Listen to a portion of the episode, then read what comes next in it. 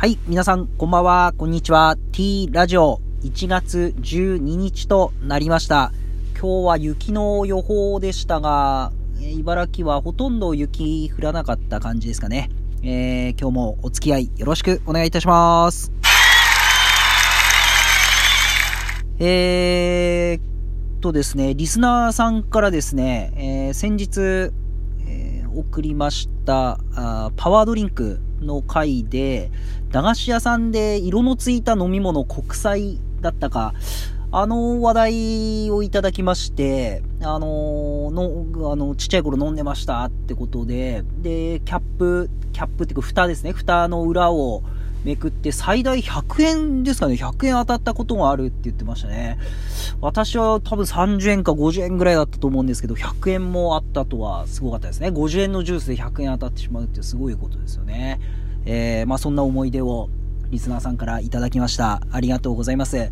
さあ今日はですね、えーっと、先日、ちょっと前になるんですけど、映画を見てきました。えー、ドラえもんスタンドバイミー、また、えー、煙突町のプペル。それに引き続いてですね、えー、もう一つ、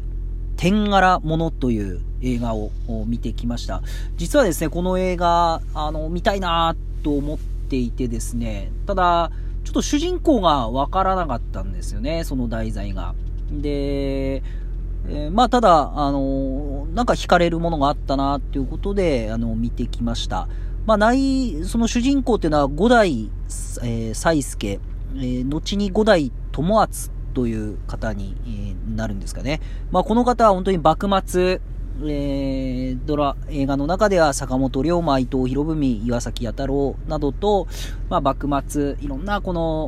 思いを馳せながら、こう、国を発展していきたいっていう思いで動いた方で、えー大阪証券取引所などの、作るのに、えー尽力した人で、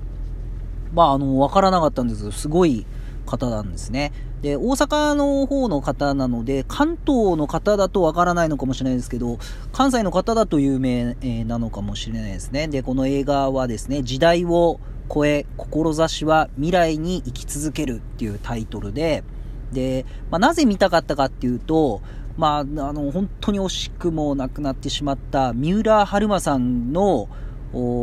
最後の作品になったわけですよね。で、本当にこの三浦春馬さん、まあ、茨城県土浦出身っていうことで、えー最近ですと、あのー見たのは、こんな、こんな夜中にバナナかよですかね。あの、ちょっとタイトル間違ってるかもしれないですけど、まあ、そこで主演してるのを見てですね、あ、いい俳優さんだなっていうところで、で、今回のこの天柄物、まあ、天柄物っていうのは、あ名前は、えー、凄まじい才能の持ち主ってことで、なんか鹿児島県とかで子供が生まれると、あ、天柄物やみたいな感じで言うみたいなんですけど、あのーまあ、三浦春馬さんがあ主演しててですね、で、もうこれはね、本当もう、いろんなこう映画のコメントで書いてあるんですけど、えー三浦春馬の代表作だってことで、本当に惜しい人材をなくななくしたってことで書いてあってですね、本当にこの演技力っていうのが、あすごい俳優さんだったんだなっていうのを改めて感じさせていただいてですね、えー本当にこの三浦春馬の作品っていうのを見たいなっていう思いと、またこの五代友厚っていうこの人間をもっと深掘りしたいなって思わせて、いただける内容でした。で、まあ映画自体はですね、ちょっとこの脚本がこういろんな口コミに書いてあるんですけど、あまりにも速いスピードで、あれなんでこうなってるんだっていうのが、ちょっとクエスチョンの場面が多くてですね、あのーちょっとストーリー的には、あれっていうところは多かったんですけど、まあ、ただ、あの、五代友厚っていう人間が、本当に、ああそういう人間がいたんだなって、あ、もっと調べてみようって、この入り口としてはすごくいい内容でしたね。ただ一つですね、ちょっと引っかかるのが、あの、大阪が舞台でこう作った映画で、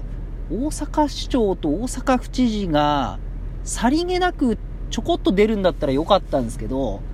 まあまあがっつり出てるんですよね。これがちょっとこう、ああ、なんかこう、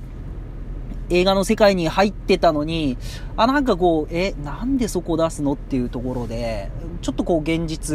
に戻ってしまったところで、まあ冷めてしまったっていうところですかね。